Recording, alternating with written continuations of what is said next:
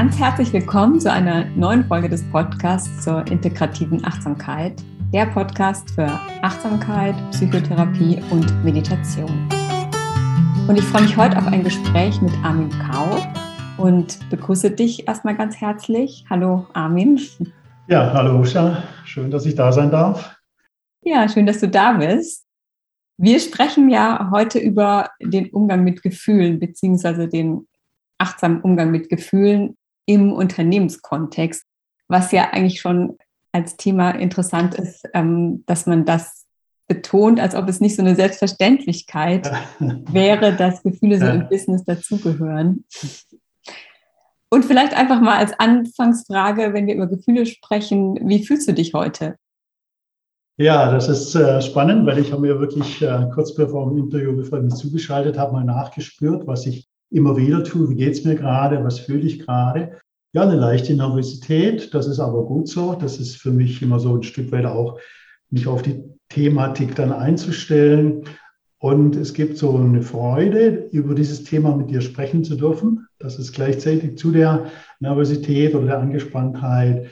Und das ist so momentan gerade spürbar.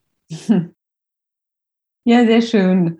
Ja, geht mir eigentlich auch äh, ähnlich. Ich fühle auch so eine immer dann so vor so einem Gespräch so eine leichte Aufregung und aber auch eine Neugier und Freude und ja, Interesse, was du uns jetzt so erzählen wirst. Und lass uns doch auch erstmal mit dir beginnen. Du bist Coach und Trainer, so viel will ich vielleicht jetzt mal sagen. Und vielleicht erzählst du, wie hat sich dein beruflicher Weg dahin entwickelt und wie arbeitest du? Was machst du da? Ja, bei der Frage sage ich immer, ich habe zwei Leben, in Anführungszeichen. Äh, ich habe zunächst mal Betriebswirtschaft studiert und Betriebspsychologie und bin dann nach dem Studium, nach der Ausbildung ins Business eingestiegen. Und das ist so mein erster Lebensweg oder Teil gewesen. Ich war in unterschiedlichen Führungsfunktionen, ähm, habe auch äh, Führung durchlebt mit allen Höhen und Tiefen in verschiedenen Unternehmen, ähm, war am Schluss auch in der Geschäftsführungsfunktion, also wirklich so von Mitarbeiter hin zu Führungskraft in unterschiedlichen Ebenen, auch im Ausland und Asien, USA. Und dieser Teil, der hat mir viel Spaß gemacht, hat aber irgendwann auch mal ein Ende gehabt. Ich war längere Zeit in Asien und als ich damals zurückkam, hatte ich so das Gefühl, ich muss mich neu orientieren. Und solange ich noch in Deutschland war, habe ich immer nebenberuflich als Dozent gearbeitet, soweit die Zeit es zuließ. Und dann habe ich gemerkt, ich brauche so eine Neuorientierung. Ich wollte nicht mehr klassisch gleich wieder ins Unternehmen einsteigen und habe dann in eine Dozentenstelle angenommen, hier in Bodensee, in der Nähe von St. Gallen oder in St. Gallen. Und habe dann gespürt, das ist eigentlich etwas, was mir richtig Spaß macht. Ja, ich habe es zwar nebenberuflich gemacht, jetzt war ich zwar mit dem Business in Verbindung, aber eben nicht mehr in dieser Rahmen oder in diesem Drucksystem drin, was ja durchaus auch spürbar war und konnte trotzdem mit meiner Erfahrung Menschen begleiten. Ja, dann habe ich äh, aber nach einem Jahr gemerkt, in, es ist nicht das, was ich möchte als Dozent, sondern ich habe dann selber ein Team gegründet mit Freunden und Bekannten zusammen und bin seither in dieser Trainer- und Coach-Funktion tätig mit einigen Zusatzausbildungen natürlich zu diesem Thema. Und ich mache das wirklich sehr, sehr gerne mit Leidenschaft. Und ich habe so das Gefühl, ich mache das schon über 20 Jahre mittlerweile. Ich lerne jedes Mal wieder dazu. Ich bin immer wieder überrascht, wie viele verschiedene Facetten und äh, Herausforderungen, wie man so schön heute sagt, aber vor allen Dingen auch, du hast vorher das Wort Neugierde benutzt. Ich glaube, das ist für mich so ein roter Faden auch in dem Thema, immer wieder mit Neugierde neu ranzugehen. Was gilt es da zu entdecken und wie kann ich Menschen, Teams, Unternehmen dabei zu unterstützen, ihren Weg zu gehen und den ein Stück weit auch vielleicht manchmal anders wahrzunehmen oder anders zu gehen, wie vielleicht das klassische Business das meint. Und jetzt haben wir ja diesen Podcast über Achtsamkeit. Und ja. da stellt sich natürlich die Frage, ja. wenn man deine, deinen Werdegang so hört, ja. welche Rolle spielt da die Achtsamkeit?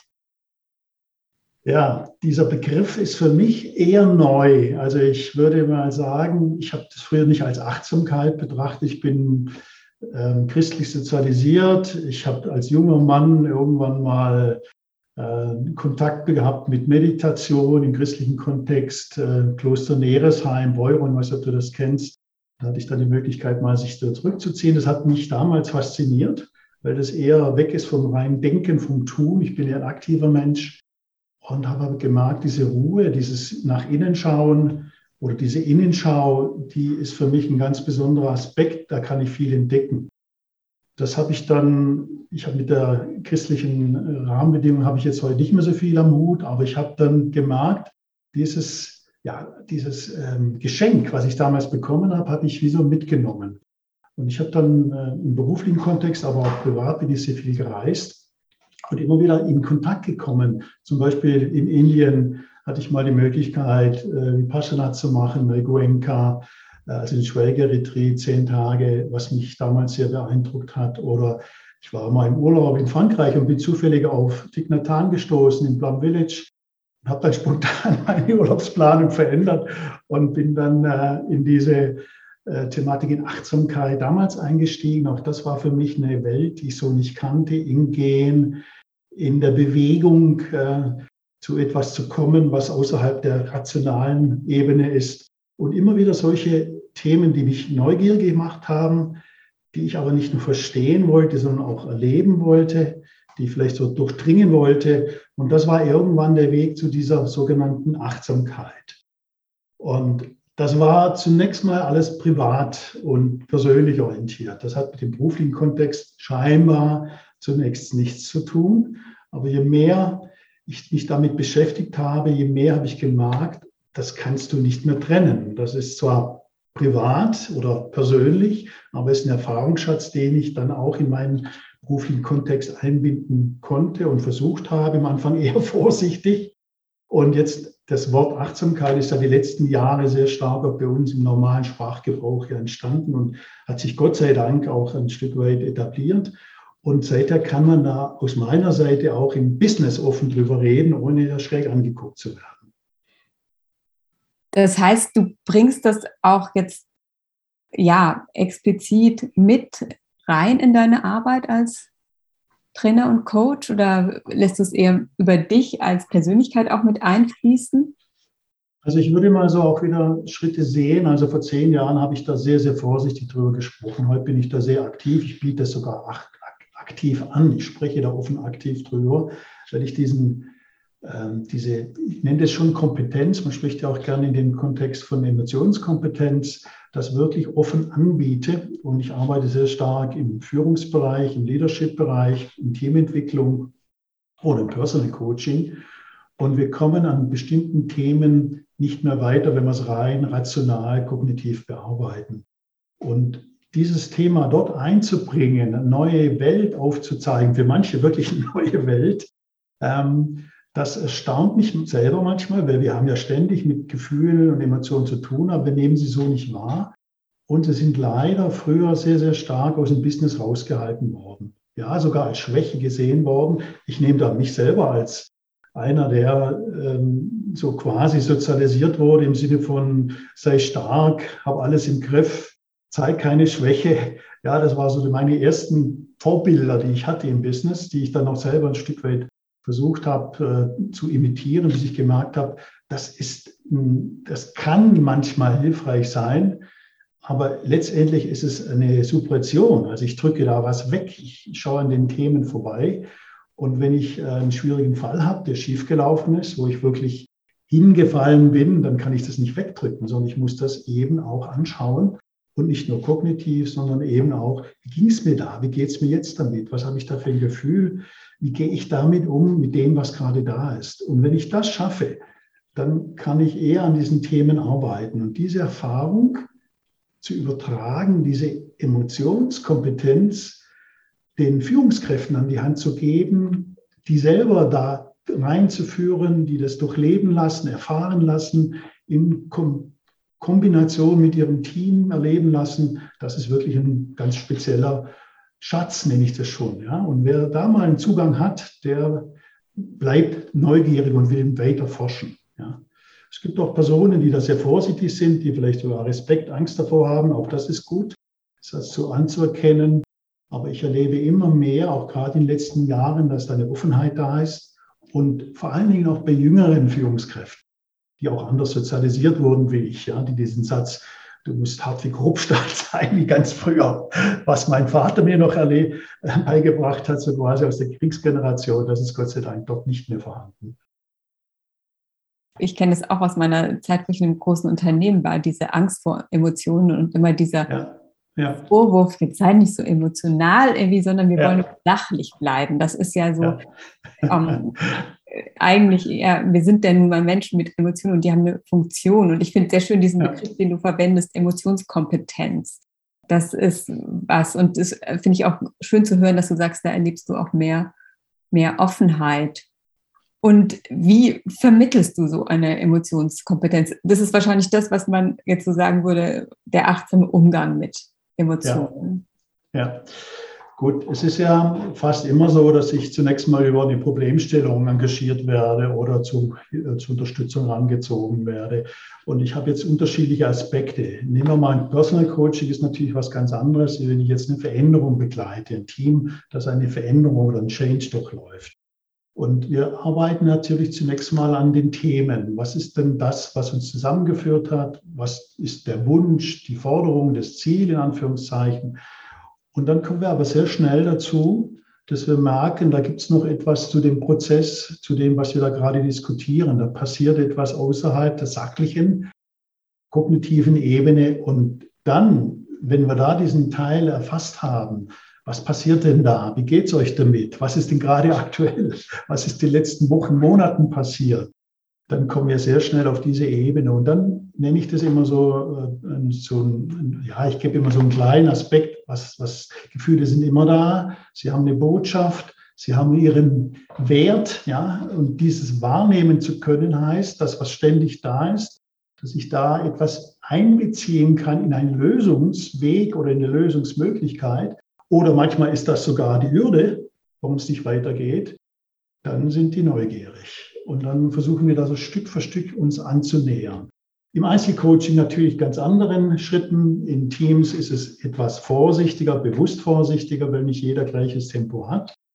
Und dann gehen wir da mal Stück für Stück ran.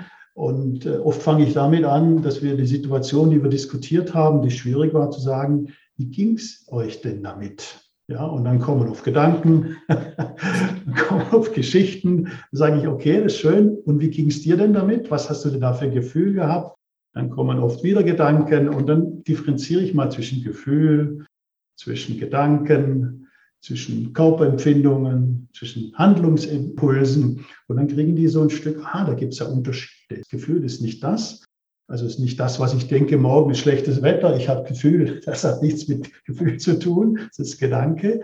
Oder ich bin angespannt, ist kein Gedanke, sondern Körperwahrnehmung. Oder und dann kriegen die so ein, aha, da passiert etwas. Ich habe eine Differenzierung und ich kann das nachspüren oder nachempfinden oder nacherleben oder aktuell gerade erleben. Und das ist wie so ein neues Feld. Und wenn wir uns da mal reinbewegt haben, weil jeder hat dieses Feld, nur nicht immer den gleichen Zugang, dann ist wie so ein neues Feld von Handlungen oder von Bewertungen oder Wahrnehmungen oder auch von Aha-Effekten möglich. Und das finde ich sehr, sehr schön, weil eben viele Menschen in Betrieben da, wie du es schon gesagt hast, eher keinen Zugang haben oder es nicht gewünscht war oder sogar weggedrückt wurde. Und jetzt versuche ich da ein neues Feld aufzumachen, wo wir uns gemeinsam mal hinbewegen können, jeder in seinem eigenen Tempo natürlich. Ja. Ein Feld aufzumachen, einen Raum zu schaffen, wo so ein Gefühl auch dann mal gefühlt werden darf, oder? Und ja, ja.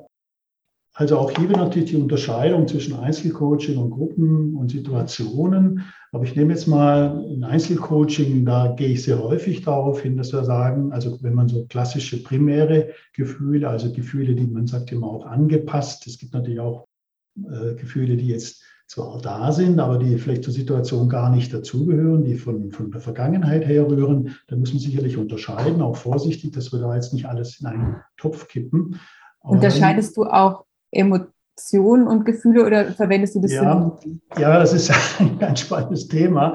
Ähm, ich versuche da eine kurze Differenzierung zu machen, ja, also nicht zu tief einzusteigen, ansonsten benutze ich das Wort sogar sowohl als auch. Natürlich mhm. fachlich nicht ganz perfekt, Ähm, aber Emotion ist sicherlich mehr als ein Gefühl, da gehören äh, andere Aspekte dazu. Die Neurowissenschaft sieht es ja sowieso ein bisschen anders heute. Die sagt, äh, man kann gar nicht so unterscheiden, man kann nicht differenzieren, das passiert auf einmal. Aber ich versuche zumindest mal zwischen Gedanken und Gefühl zu unterscheiden. Mhm. Ich versuche die Körperempfindungen zu, zu differenzieren. Ich versuche Handlungsimpulse zu differenzieren. Und ansonsten mache ich das nicht jetzt ähm, akademisch und sage, Gefühl ist das und Emotion ist das. Das irritiert eher. Ich sage eher, was passiert denn gerade? Was ist denn das, über was wir gerade reden oder was du gerade wahrnimmst? Und dann ist es eigentlich jetzt egal, ob ich Emotionen oder Gefühl sage, dann geht es mir eher um diesen, diese Qualität, das gerade da ist und dass wir versuchen zu äh, spüren oder nachzufühlen oder zu, zu erleben, gerade im Moment. Ja. Mhm. Und ähm, was, ich, was ich erlebe, ist eben ähm, dadurch, dass wir uns selbst Leute, die beruflich sehr, sehr viel mit Führung oder Führungsverantwortung haben, dass sie da eher sich unsicher fühlen. Ja? über eigene Gefühle wenig Erfahrung haben, dann gehe ich gerade im Einzelcoaching sehr stark natürlich, dass wir das selber mal versuchen, das, den Zugang zu finden. Äh, gerade als Führungskraft habe ich einen Riesenhebel an diesem Thema mitzuwirken, also selber ein Vorbild zu sein, eine innere Haltung zu dem Thema zu entwickeln. Das finde ich sehr, sehr wichtig um dann eben auch Leute, Mitarbeiter im Team vielleicht da einen Rahmen zu geben, dass sie sich sicher fühlen können oder sich auch trauen, mal über Gefühle zu reden oder über Emotionen zu reden. Und ähm, du hast gerade gesagt, das Fühlen, ja, ich versuche eben aktuelle Themen wirklich mal nachzuspüren. Also gibt es ja viele, viele Beispiele. Ich nehme mal so eine kleine Geschichte, die vielleicht viele kennen. Wir haben ein Thema und äh, es gibt ein Pro und ein Contra. Dann hätte man früher mal was spricht dafür, was dagegen, aber dann sind wir sehr stark im kognitiven Aspekt. Und ich sage immer, also beispielsweise zwei Stühle oder wir können uns auf den Raum aufstellen, sagen, geh mal in die Situation hinein, stelle ich da mal rein und dann versuche ich die Person da mal über kognitiv, aber auch zum Körper, wie geht es denn damit, was fühlst du denn? Und was ist denn gut oder was sind Befürchtungen, was sind Ängste? Und dann kommen Aspekte, die er gar nicht im Kopf oder sie gar nicht im Kopf hatte ja, oder nicht gefühlt hat. Also reine kognitive Betrachtungsweise ist ja nicht das Gleiche. Und dann auf der anderen Seite, wenn wir den Stuhl wechseln, was ist da, was spricht dafür, was dagegen, was fühlst du? Und dann kommt wie ein, ein Mosaik, das deutlich reicher ist und ein schöneres oder aufschlussreicheres Bild, vielleicht nicht schön, aber aufschlussreicheres Bild. Und es hilft dann auch, Entscheidungen zu treffen, die nicht rein kognitiv sind. Und da sind wir an der Kompetenz des Gefühls, an der Kompetenz der Emotion, an dem, was ich wirklich wahrnehme und erlebe. Und wenn das mal jemand erlebt hat, dann ist das etwas, was er nicht mehr missen möchte. Das ist wahrscheinlich eine viel größere Stimmigkeit, also auch diese ja. Gefühle, denen erlauben, da zu sein und darauf auch dann mögliches Verhalten, mögliche Entscheidungen wirklich auch basieren zu lassen. Ja, es hat wie ein anderes Fundament nachher die Entscheidung, also ein viel größeres Fundament wie eine rein kognitive Entscheidung. Mhm. Und die Angst, ja, die Gefühle zu zeigen, manchmal zeigt man sich ja auch sehr verletzlich dadurch.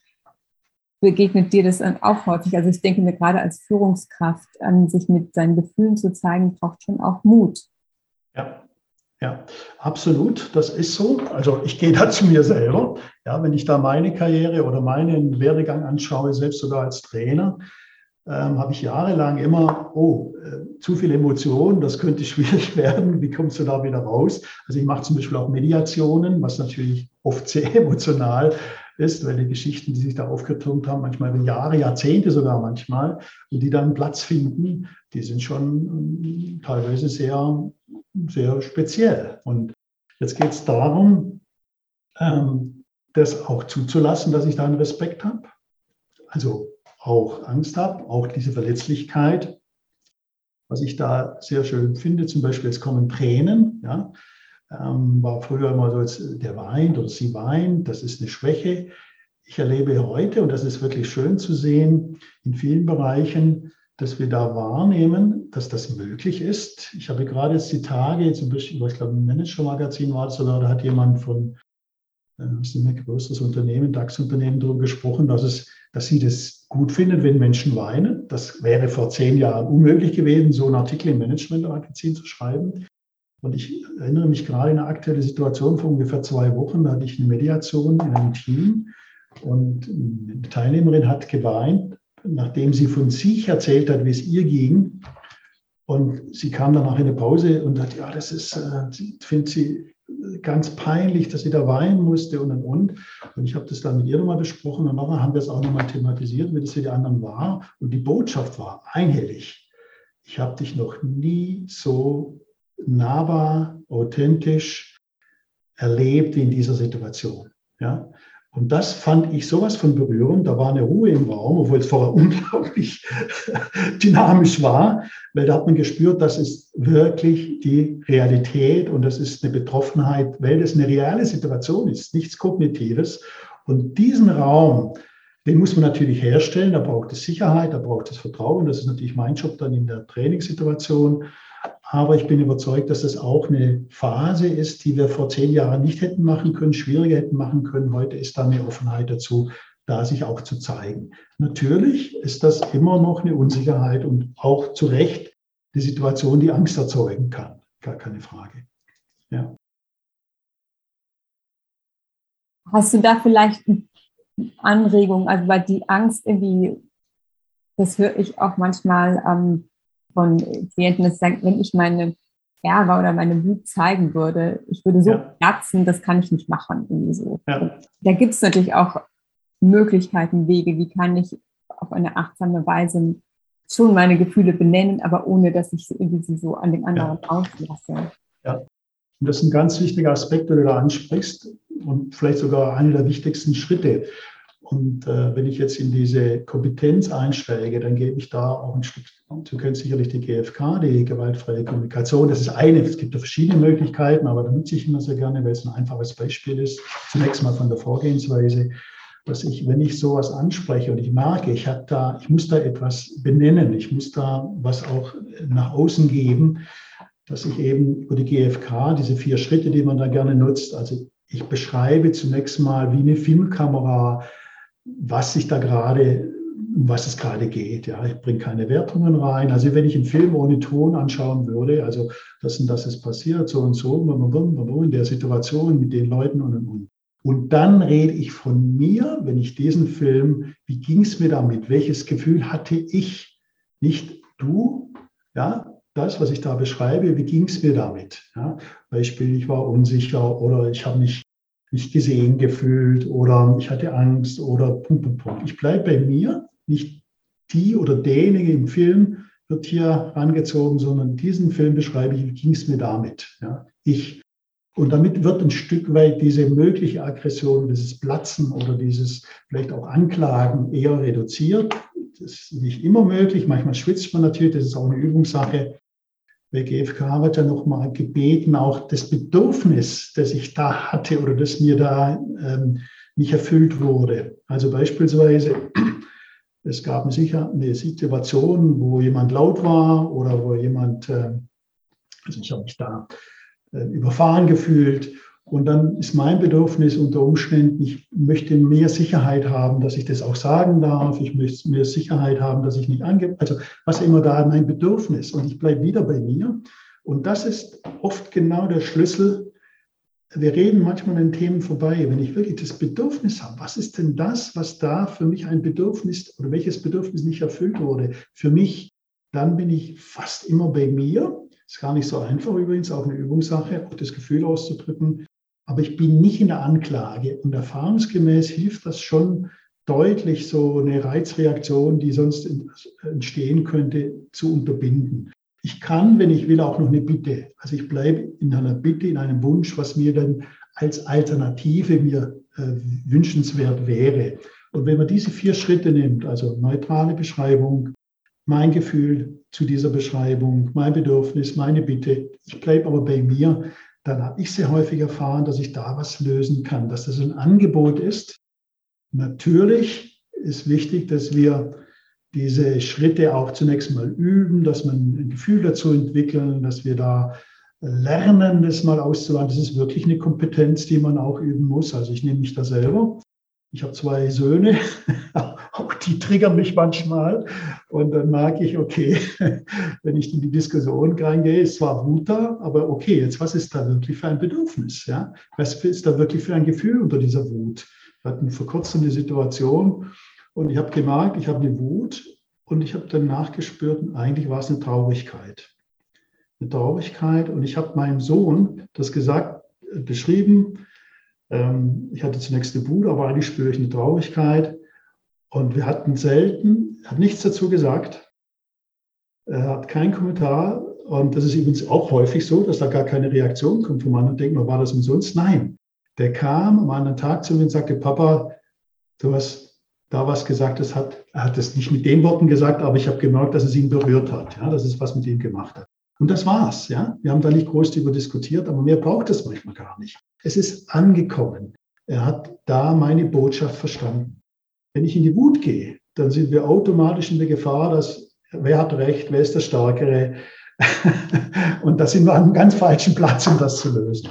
Und das ist im Business sehr häufig so, dass wir natürlich unterschiedliche Positionen haben und wir haben nicht gelernt, diese Positionen wirklich auszutragen, ohne dass wir, wer ist starker, wer hat welche Macht, wer hat welche besseren Argumente. Das darf sein, Argumente, aber es geht auch auf diesen Aspekt nochmal, wo bin ich denn gerade? Ja, was geht es gerade um Macht oder um, um, um wer hat Recht oder geht es um eine Lösung? Und diesen Aspekt im Business einzubringen, hat für mich eine unglaubliche Qualität. Das macht natürlich Teams sehr viel stärker, wenn sowas da auch Platz haben darf. Ja. Und ja, ich frage mich dann, ist es was, was eher vom Team kommt oder was eine Führungskraft vorlebt oder irgendwie schafft die den Raum dafür? Gibt die, geht die da auch mit Vorbild voran? Also ich versuche heute, wenn ich jetzt mit Unternehmen arbeite, ich mache auch äh, Leadership-Ausbildungen ähm, oder Begleitungen, dass das ist für mich heute ein feste Bestandteil eines Führungstrainings. Ja? Ich gehe heute so weit und man nennt es heute auch gerne Neudeutsch äh, Self-Leadership, indem ich ein Modul anbiete, wie ich selber als Führungskraft zu diesen Themen Zugang finde. Höchst spannend. Also ich habe gerade am Anfang sogar, kriege ich manchmal nur in den Pausen Anfragen. Je länger wir damit üben, dann geht es offen in der Gruppe, also je nachdem, was da für eine Führungs Führungskultur im Haus existiert oder bei den Unternehmen.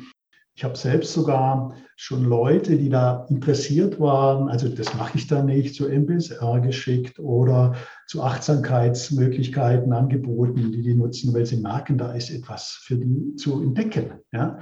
Und nicht nur beruflich, auch privat. Und dieser Teil ist natürlich schön zu deiner Frage, hat die Führungskraft da eine Vorbildfunktion, dann kann sich sein Team wirklich nochmal anders entwickeln. Weil ich natürlich immer ob ich will oder nicht, als Führungskraft ein Vorbild bin. Leider auch in den negativen Punkten. Also wie geht jemand mit Emotionen um oder nicht oder mit Gefühlen oder nicht? Oder ist er empathisch oder nicht? Oder fragt er nach, kann er zuhören oder nicht? Ist er kritikstabil oder nicht? Und das lässt sich fast immer übertragen. Also ich will jetzt nicht so weit gehen, dass ich sage, zeig mir das Team und ich kann dir die Führungskraft dazu aussuchen. Das wäre jetzt übertrieben.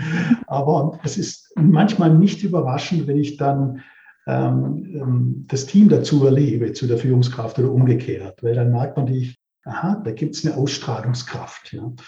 Und wenn ich heute, und das ist schön, also es gibt viele Unternehmen, auch große, große DAX-Unternehmen mittlerweile, sich diesem Thema öffnen, weil sie natürlich sehen, ähm, da, wir haben heute flache Hierarchien, wir haben Agilität, wir haben eine unglaubliche Internationalisierung mit unterschiedlichen Kulturen, unterschiedlichen Persönlichkeiten. Und wir haben diese Kompetenz, dieses, diese, diese viel zu wenig ausgebildet und den Leuten das zu vermitteln, was da für eine wichtigen Aspekte hintersteckt.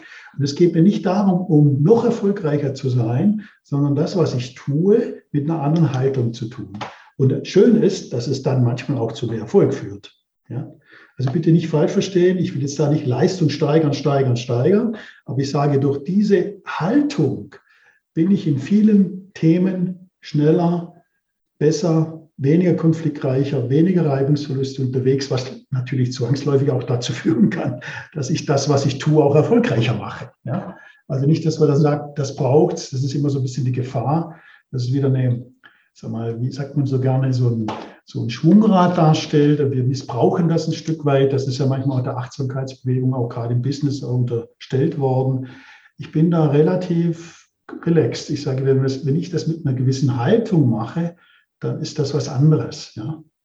Und das kann unter Umständen auch bedeuten, habe ich auch schon erlebt, dass manche Mitarbeiter oder auch im Coaching, das eine sagt, nee, in diesem Kontext kann ich nicht mehr arbeiten.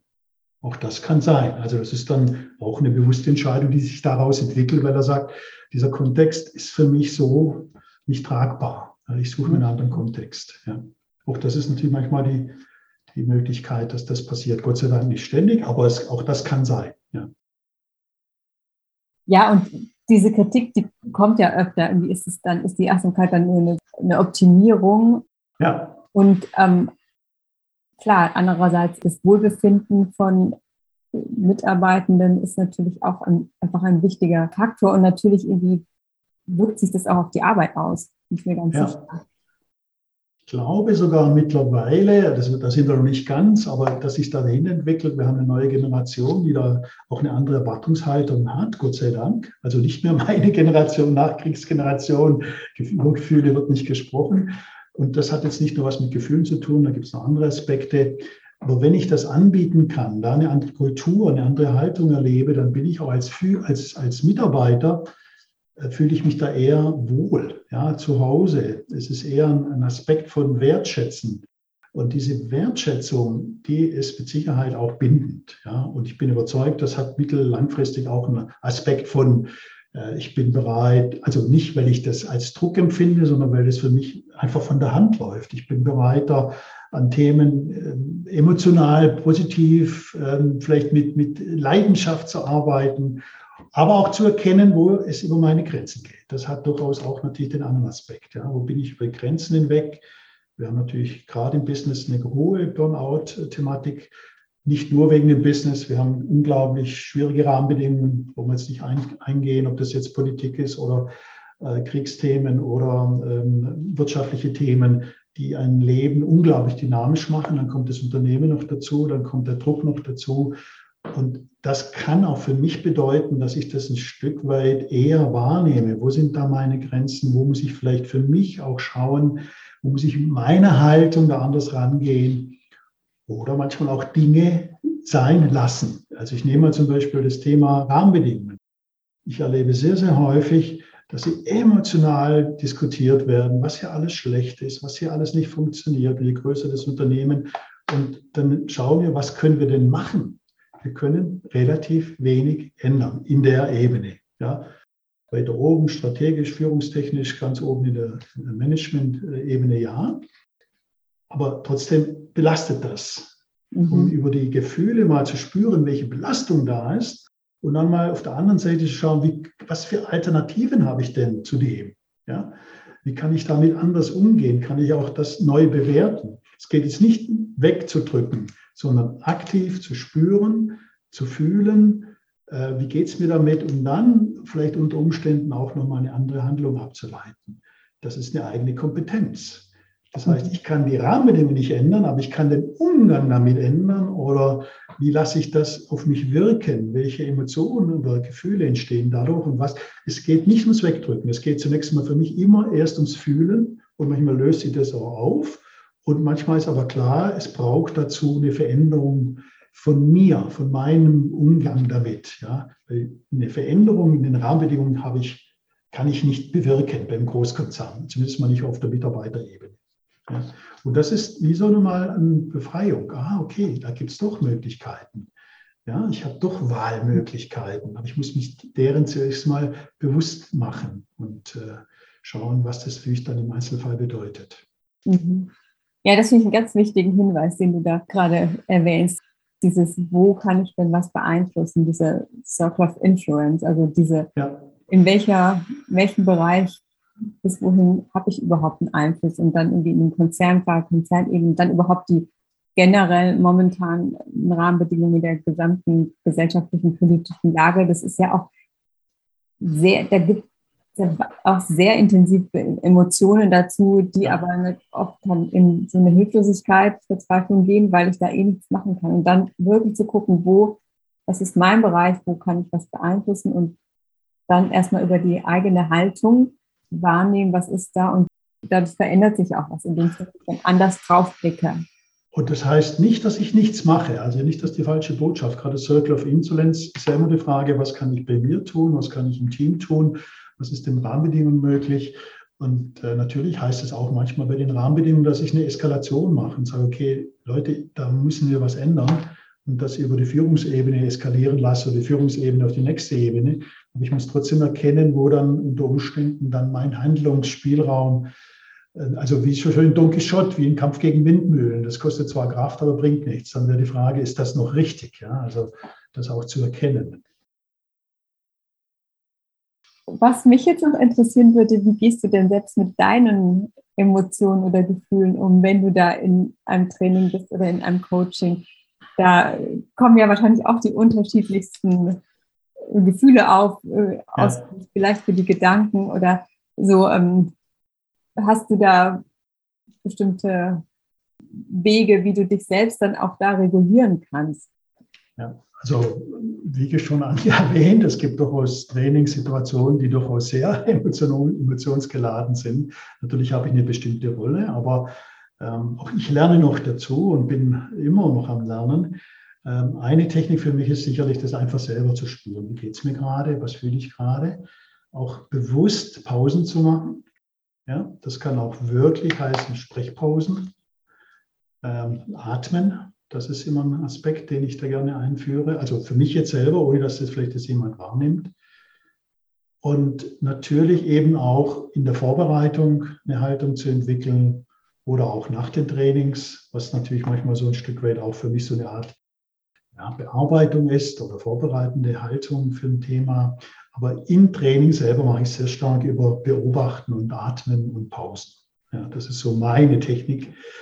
Ähm, ich hatte, glaube ich, vorhin mal kurz von dem, vor vielen Jahren als junger Mann, äh, Petit Nathan, der hatte ja diese Gehmeditation und irgendwann kam mal dieses Thema mit Glocken. Ich weiß, ich glaube, das hatte ich von ihm.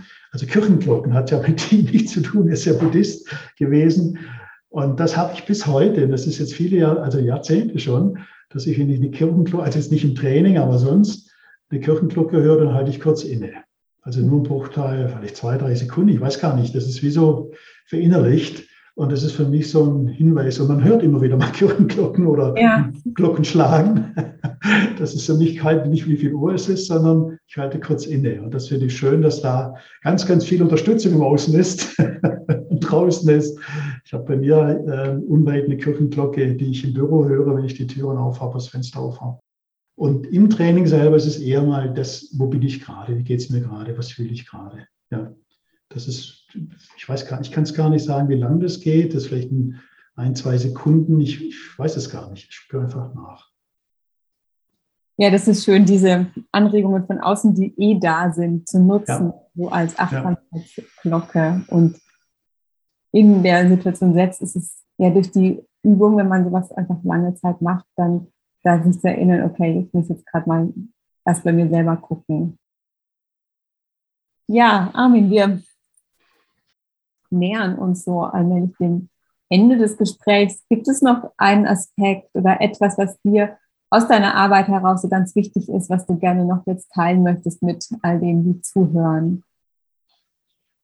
Ja, zunächst mal würde ich jeden ermutigen, den Mut zu haben, sich in dieses Feld hineinzubewegen, weil es gibt unglaublich viel zu entdecken. Zunächst mal für jeden selber, für sich persönlich, aber auch im Kontakt mit Kollegen oder in einer Rolle als Führungskraft.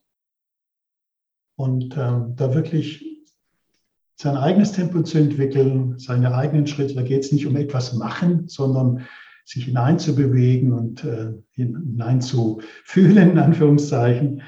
Ja, und dann einen anderen Aspekt zu diesem Mut. Ich habe gerade vor kurzem ein Gespräch gehabt mit einer mit einer Geschäftsführung.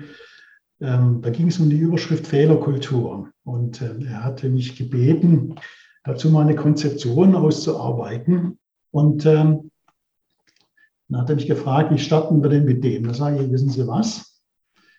Bei der nächsten Betriebsversammlung zum Beispiel gehen Sie vor die Mannschaft und sprechen über einen oder einen für Sie großen oder für Sie einen besonderen Fehler, den Sie gemacht haben, der eine Fehlentscheidung war, der eine Konsequenz hatte. Dann guckt er mich mit großen Augen an und ich dachte, okay, das war wahrscheinlich der Auftrag. Und dann sagte er, das kann ich doch nicht machen, dann müsste ich mich ja schämen. Also Scham als Gefühl. Und wir haben da lange, ich kürze es jetzt mal ab, und da sind wir auf ein Thema gekommen, den Mut zu haben, einen Fehler zuzugestehen und das mit Gefühlen zu verbinden, das könnte etwas bewirken.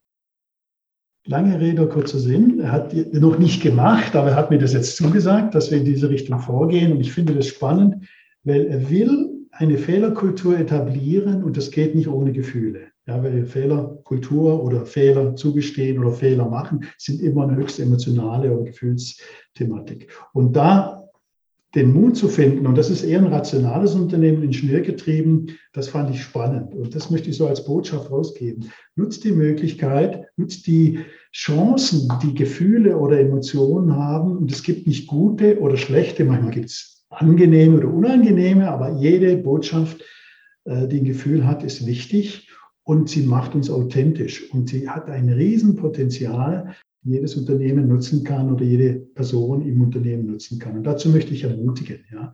Also über dieses Beispiel Fehlerkultur, wie ging es mir damit, das ähm, zum Beispiel auch mit einem Gefühl zu verbinden und zu diesem Gefühl zu stehen. Ja, das wäre so die Botschaft, Mut und dieses Feld eben zu beschreiten und vielleicht auch, ja, sag mal, sich da reinzuwagen. Ja, ganz schön. Vielen Dank.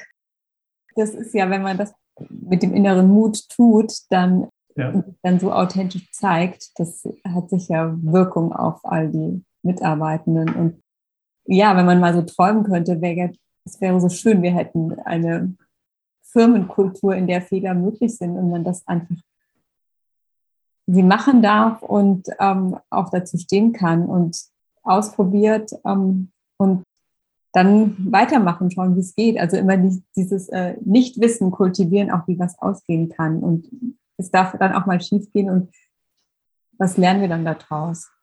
Ja. Und an der Stelle manchmal so eher mit dieser Haltung auch, ähm, also ich, ich nehme jetzt nochmal Kinder, ich habe zwei Söhne, mit welcher, ja, sag mal, Normalität und Selbstverständlichkeit die Dinge versuchen, auch mit dem nicht geht sich, muss richtig sein, muss gelingen, sondern wir machen es und stellen fest, es geht nicht. Und dann muss ich nachkorrigieren. Also mit dieser kindlichen Haltung, trotzdem sehr professionell und erwachsen natürlich, auch sowas mal zuzugestehen. Da geht es ja nicht darum, das darf ich nicht machen oder das wäre falsch oder äh, jetzt habe ich einen Fehler gemacht, sondern ich habe es ausprobiert. Das ist die Erfahrung. Und jetzt aus diesen Erfahrungen wieder neu zu justieren. Wenn wir das hinkriegen, das wäre eine tolle Geschichte. Und auch über, wie ging es mir denn damit?